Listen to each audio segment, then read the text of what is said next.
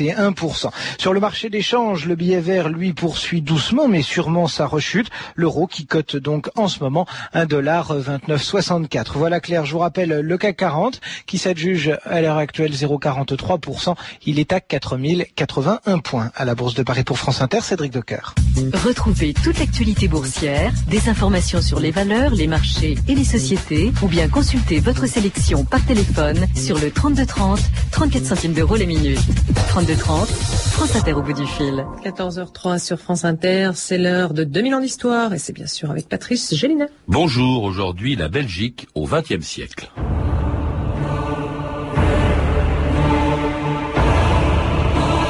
Sire, vous régnez sur deux peuples. Il y a en Belgique des Wallons et des Flamands, mais il n'y a pas de Belges. Jules d'Estrée, lettre au roi Albert Ier en 1912.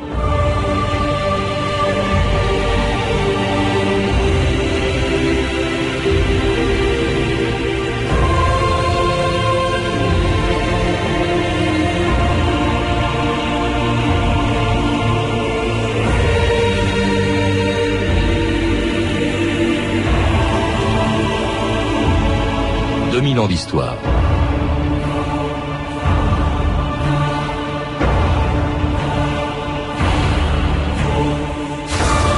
L'ironie de l'histoire aura voulu que la capitale de l'Union européenne soit aussi celle du pays le plus divisé d'Europe.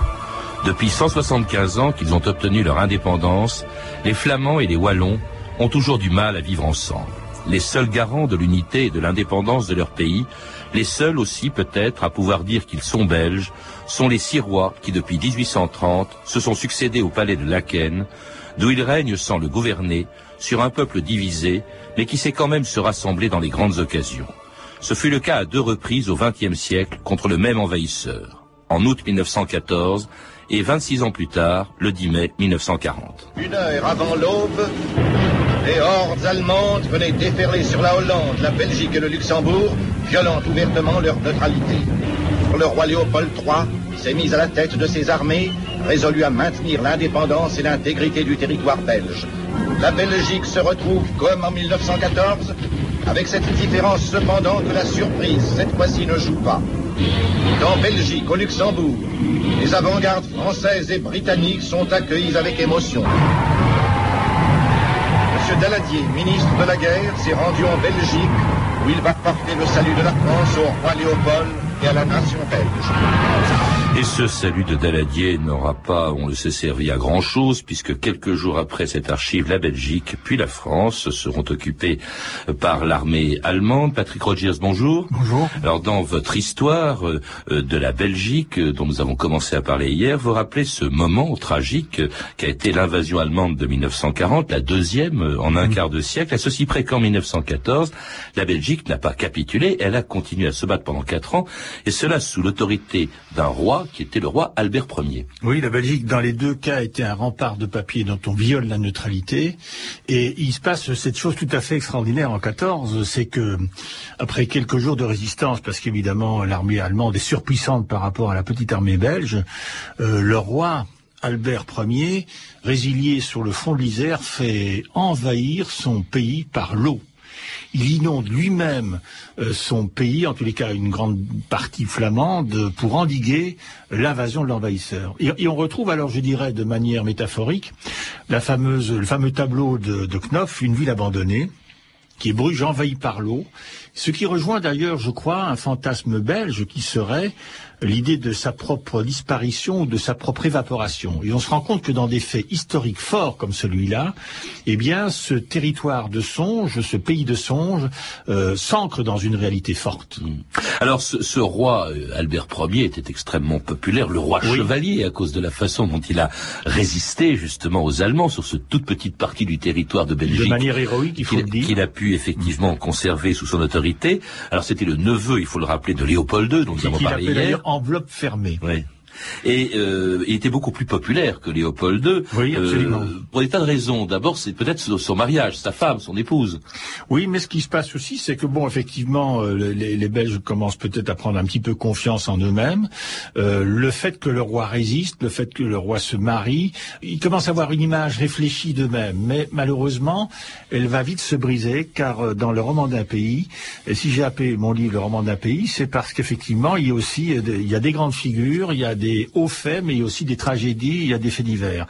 Et ce grand roi va tomber de haut, c'est-à-dire pas seulement de son cheval, puisqu'il va au fond se casser la figure euh, du haut d'un assez bas rocher. C'est un alpiniste, hein, il faut, Oui, absolument, marche les dames, alors qu'il faisait des, il a, il a, il a monté des grands monts euh, de par l'Europe, et puis il tombe une nuit tout seul d'ailleurs. On a accusé euh, peut-être d'avoir, qu'on ait fomenté une sorte de meurtre de ce roi.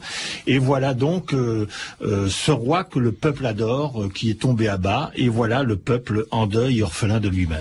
Tombé de, d'un petit, rocher, d'un petit rocher dans un pays réputé pour être plat, c'est quand même un destin Exactement, il y a une sorte de dérision de l'histoire dont le, le premier d'entre eux est victime. Alors Albert Ier disait, en raison de sa popularité justement, qu'il avait en quelque sorte bétonné la, la monarchie belge, euh, ce qui ne sera pas le cas de son successeur, son fils Léopold III, qui monte sur le trône en 34 mm. et qui d'ailleurs deux ans plus tard va annoncer la neutralité de son pays. Il faut rappeler que juste après la Première Guerre mondiale, en raison de cette guerre, euh, Albert Ier avait renoncé à la neutralité obligée en quelque sorte depuis 1830 de la Belgique. Et là, alors que les nuages s'amoncellent, alors que la menace allemande est de plus en plus réelle, mmh. en 1936, euh, Léopold III décide de revenir à la neutralité.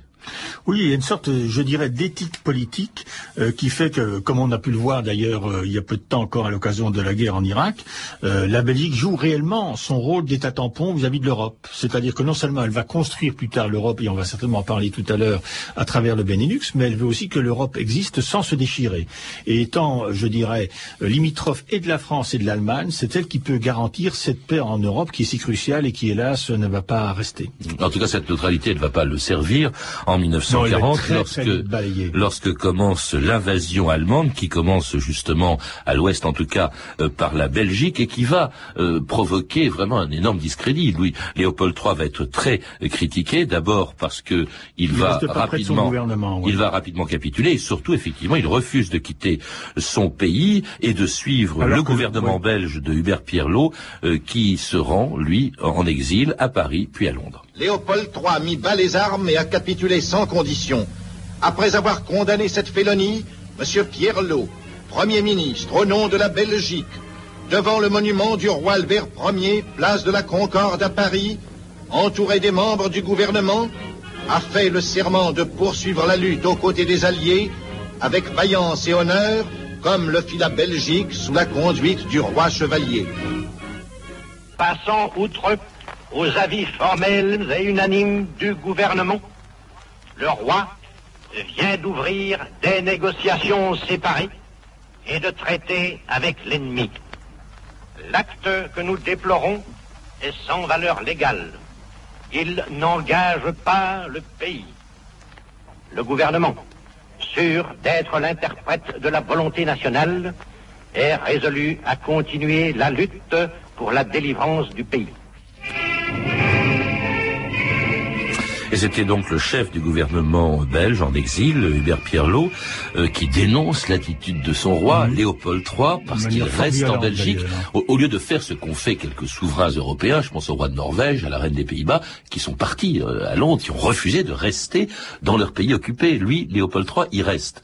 Il va même d'ailleurs, ça a été une circonstance aggravante, en novembre 1940, juste après la, la défaite, il va rencontrer Hitler à Berchtesgaden. Oui, mais le roi Léopold III, vous savez, je ne suis pas un monarchiste et je ne plaide la cause de personne. Le roi Léopold III parlait tout à fait bien allemand. Lorsqu'il a rencontré Hitler, il a parlé en français.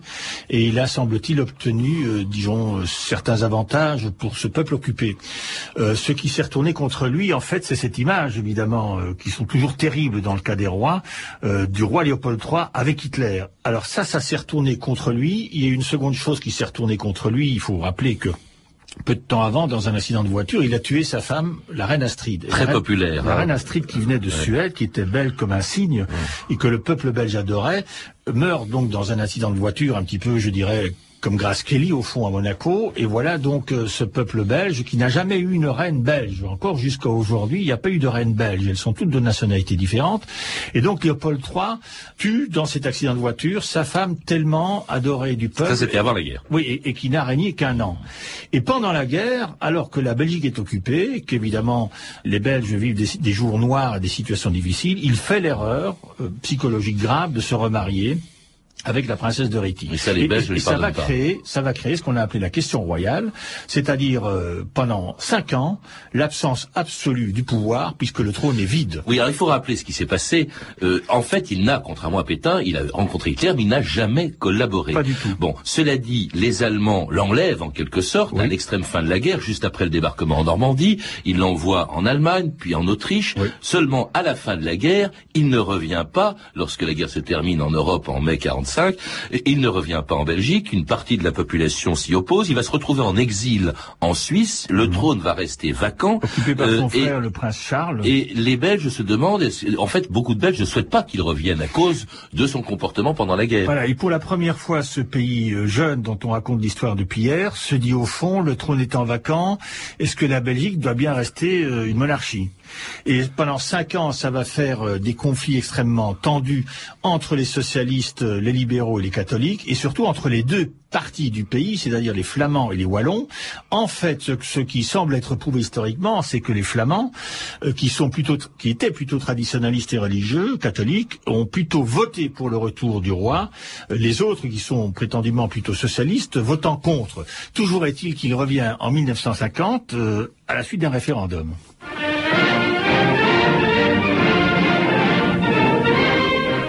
Après cinq ans de captivité et cinq ans d'exil, le roi Léopold III est rentré en Belgique, accompagné de ses deux fils, les princes Baudouin et Albert.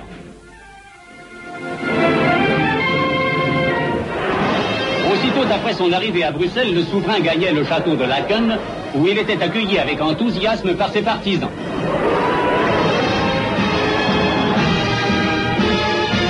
Même jour, dans le centre de la capitale belge, le Parti socialiste et son leader, M. Spaak, organisaient une manifestation de protestation contre le retour en Belgique du roi Léopold.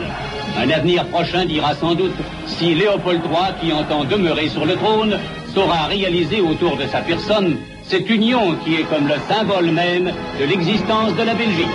Et justement, en juillet 50, lorsque le roi Léopold revient en Belgique, l'Union des Belges n'existe pas. Des manifestations, on vient de l'entendre, sont organisées immédiatement. Et un an plus tard, Léopold III est obligé, au fond, de renoncer au trône, de passer le, le relais à, à son fils Baudouin, qui lui va régner pendant 42 ans. Un règne très long et marqué par plusieurs choses. D'abord, il y a eu un extraordinaire essor économique qui s'est produit à ce moment-là, à l'époque de Baudouin. Oui, essentiellement, ce qu'on peut appeler les Golden Sixties belges, c'est-à-dire notamment avec ce, pic, cet acmé euh, du royaume qui est l'expo de 1958, où tout va bien dans ce pays, où le revenu par habitant est à peu près le quatrième au monde, après les États-Unis notamment, où la Belgique croit enfin en elle-même, où l'union fait la force est une véritable devise, où le pays a l'air uni, euh, grâce aussi à, à l'avancée économique. Mais en même temps, euh, se profilent déjà euh, les démons qui sont enquistés dans son royaume depuis le début, c'est-à-dire d'une part, il va y avoir la perte du Congo qui va se passer de, De manière tragique, dramatique en Ah oui, 60, de manière oui. absolument tragique, et puis la question, La, la linguistique part du et Congo, que, que Baudouin n'a pas empêché, hein, il faut le rappeler. qu'il n'a pas empêché, mais il n'a pas prévu que la libération du Congo et l'indépendance qu'il avait donnée allaient produire de telles émeutes et que ça allait produire le chaos, ce qui fait que, d'une certaine manière, euh, c'était une libération sanglante et qu'on a dû rapatrier les civils belges d'Ardar. Il y a un événement qui se produit, qui est important, Patrick Rogers aussi à ce moment-là, et qui explique peut-être l'essor économique, c'est la construction européenne. Il faut rappeler que la Belgique est un des six pays fondateurs du marché commun, qui deviendra plus tard euh, l'Union européenne, euh, que c'est à Bruxelles que avec se le, trouve... avec le Benelux, Oui. c'est-à-dire avec les Néerlandais et les Luxembourgeois. C'est à Bruxelles que se trouvent les, les principales institutions euh, européennes. Ça, ça a beaucoup compté, peut-être aussi. Oui, et puis les, les installations militaires, euh, l'OTAN, le L'OTAN, CHEP. C'est vrai 67. que le, le, le rôle, je dirais, euh, central, la position stratégique de la Belgique en Europe devient par rapport à une Europe moderne qui est en train de se construire, euh, la Belgique joue un rôle crucial. Et ça, le roi Baudouin le joue bien. En même temps, c'est vrai qu'on peut penser que pendant ce long règne, euh, ce sont des années de bonheur, avec notamment, par exemple, la victoire des Merckx dans le Tour de France, qui est une victoire très symbolique pour la Belgique, qui, a enfin, je dirais, sorte de champion, puisque la Belgique a toujours vécu un petit peu euh, dans l'ombre de la, France, mais en même temps, ça grouille et ça grenouille dans, dans l'ombre. Et effectivement, ça va éclater, c'est-à-dire que les problèmes linguistiques qui sont récurrents, qui sont latents, euh, soudain éclatent au grand jour. Ici Bruxelles, Bruxelles qui connaît encore une agitation sporadique. Plusieurs milliers de contre-manifestants francophones et wallons sont massés sur les places de la Bourse et de Brouckère. Bruxelles français Bruxelles français ben, Nous sommes belges, ah ben, mais wallons aussi? Le coq wallon passe en dernier, en deuxième lieu, d'abord le drapeau tricolore. En deuxième, je veux bien, mais pas en dernier, hein, non. Non, en hein. deuxième, j'ai dit. Le drapeau ah, tricolore. Si oui, au plan ici à Bruxelles, nous rentrera chez nous à Wallonie, on sera bien content. Ah, parce, que c'est une bande de flamingants ici. Vous dépinez. Allez, allez. Ah, ben c'est bon. Si tout le monde faisait comme vous. C'est aux Bruxellois montré qu'ils doivent résister contre les flamands. On ne viendra pas se bagarrer pour les flamands. Mais le Bruxellois ne veut pas. Le Bruxellois ne veut pas du tout ce qui parle de couper la Belgique en deux, hein. Franchement, eh ben, on ferait, beaucoup, on ferait beaucoup mieux de la foutre sur le côté. Je, hein. je suis d'accord avec vous, mais je suis d'accord avec la mer du Nord pour dernier terrain vague et des vagues de dunes pour arrêter les vagues et de vagues rochers que les marées dépassent et qui ont à jamais le cœur à marée basse avec infiniment de brumes à venir, avec le vent de l'Est, écoutez-le tenir, le plat pays qui est le mien. Wanneer de regen daalt op straten, pleinen, perken, op dak en torenspits, we over kerken die in dit vlakke land de enige bergen zijn. Wanneer onder de wolken mensen dwergen zijn. Wanneer de dagen gaan in domme regelmaat. En bolle oostenwind het land nog vlakker slaat. Dan wacht mijn land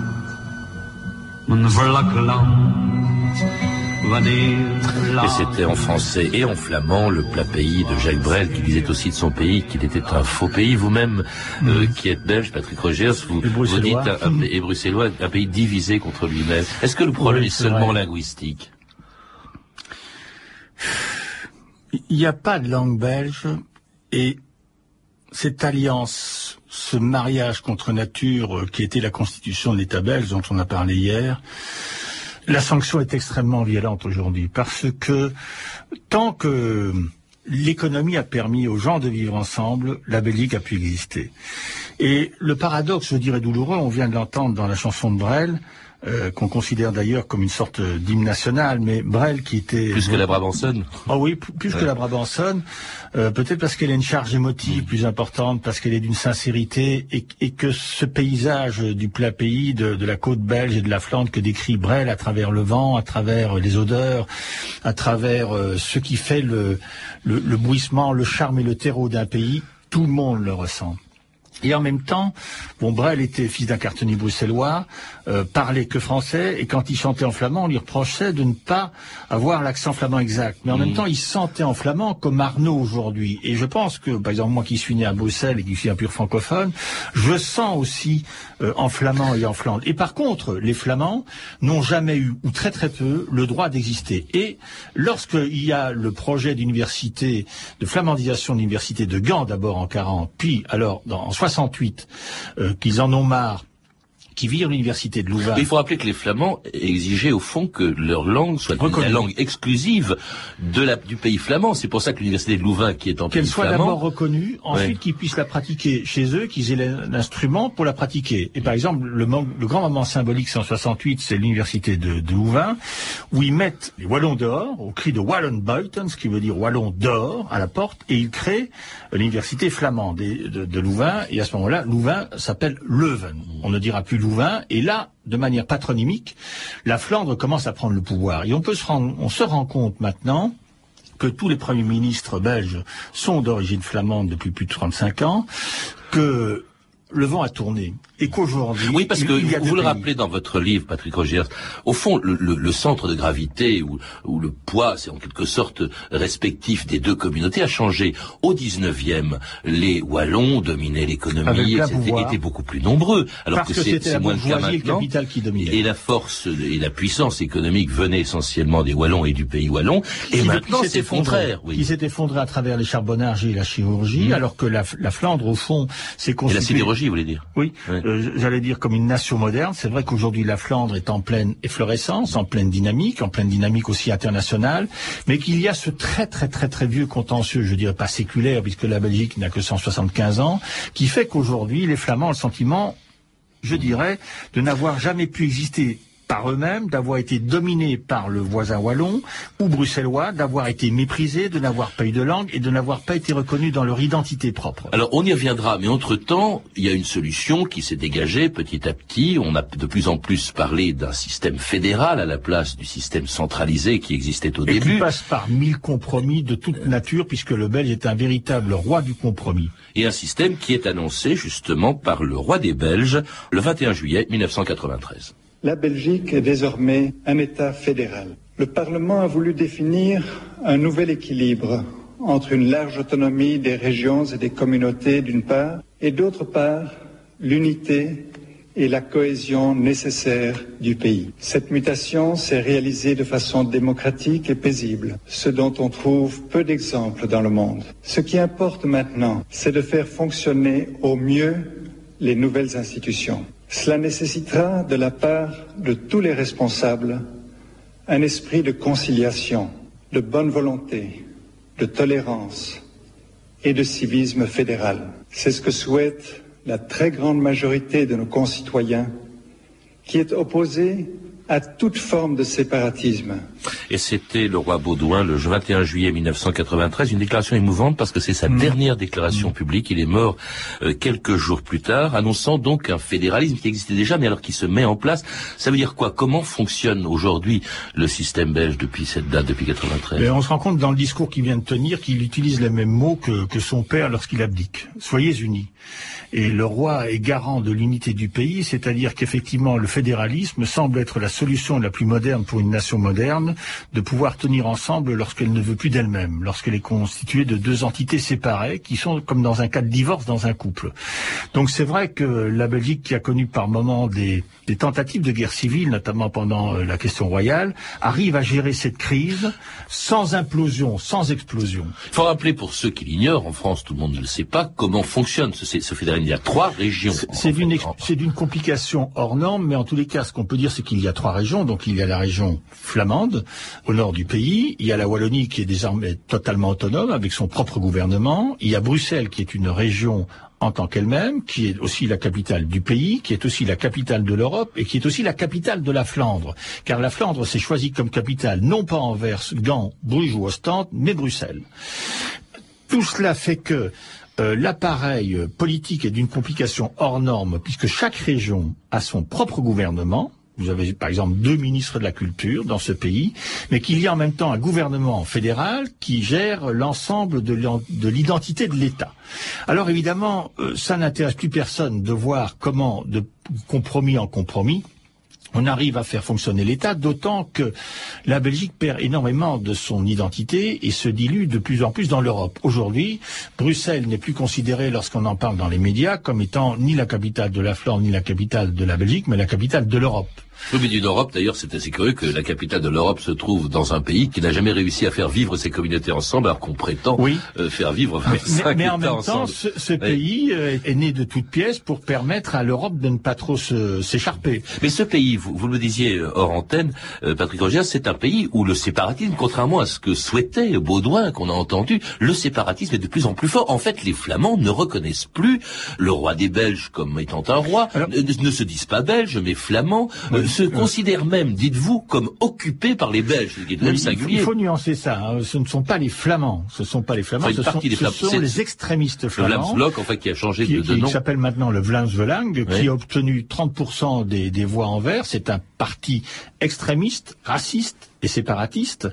Euh, raciste et extrémiste, on voit bien ce que ça veut dire. C'est comme l'extrême droite en France. On pourrait même dire aussi parfois euh, germaniciste, avec des vieux relents gothiques, euh, qui, constituent aussi l'identité de la Belgique, mais qui ne veulent plus de l'État belge. Ils sont séparatistes au sens où ils considèrent, eux, c'est pas le cas de tous les Flamands, hein, parce que les Flamands sont aussi très attachés à la monarchie, à l'idée encore que la Belgique puisse exister, mais ces séparatistes qui sont très importants ne veulent plus de la Belgique. Ils disent que la Flandre n'a jamais eu d'autonomie, n'a jamais pu exister en tant qu'elle-même, et ils en sont arrivés effectivement à cette aberration de dire que la Flandre a été occupée par la Belgique. En, deux mots, l'indépendance de la Belgique, c'était en 1830, il y a 175 mhm. ans. Quel est son avenir? Est-ce qu'un jour il y aura un 200e anniversaire de la Belgique?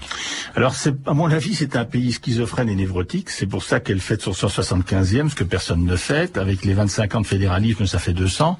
Je crois que c'est une sorte de d'antise, d'angoisse viscérale de ne pas arriver au 200e anniversaire. En même temps, peut-être que euh, cette angoisse si forte est une forme de thérapie en même temps, ça permet peut-être à la Belgique, peut-être pas d'être un exemple pour l'Europe, mais quand même d'être un État moderne. Aussi, en même temps, on peut penser que l'idée que la Flandre puisse constituer une république, certainement pas une monarchie, mais un État, ce n'est pas du tout aberrant parce que, d'abord, ça rejoindrait peut-être leur histoire et leur identité, mais si la Flandre devenait un État flamand, comme elle le souhaite, eh bien, ils seraient pas moins nombreux que les Danois. Le problème, c'est que les Wallons, n'ont pas du tout la force économique ni le désir identitaire d'être euh, d'être autonome. C'est pour ça qu'il y a ce mouvement qu'on appelle rattachiste, c'est-à-dire qui, qui, qui, désire le rattachement à la France. Le gros problème, c'est Bruxelles, puisque Bruxelles est le lieu concentrationnaire de toutes ces capitales que j'ai dites. Mais en même temps, Bruxelles pourrait devenir un district européen. Et dans la grande Europe, à ce moment-là, le fantasme de la disparition de la Belgique deviendrait une hypothèse vraisemblable. Merci Patrick Rogers de nous avoir rappelé aujourd'hui et hier aussi cette histoire de la Belgique, que l'on retrouve dans votre livre, donc La Belgique, le roman d'un pays qui vient de paraître chez Gallimard en collection découverte. Vous avez également écrit euh, euh, à propos d'un grand Belge, Magritte et la photographie, un livre publié aux éditions Ludion et qui accompagne une exposition qui se tient à Bruxelles au Palais des Beaux-Arts jusqu'au 15 mai 2005. Vous avez pu entendre des archives pâtées de 1940 et 1950 éditées par Montparnasse Vidéo en collection Le Journal de votre année. Ces références sont disponibles au 32 30, 34 centimes la minute ou sur France Inter c'était 2000 ans d'histoire. Merci à Sandrine Laurent, Claire Destacan, Claire Tesser, Sandra Escamez et à notre réalisatrice Anne Kobilac.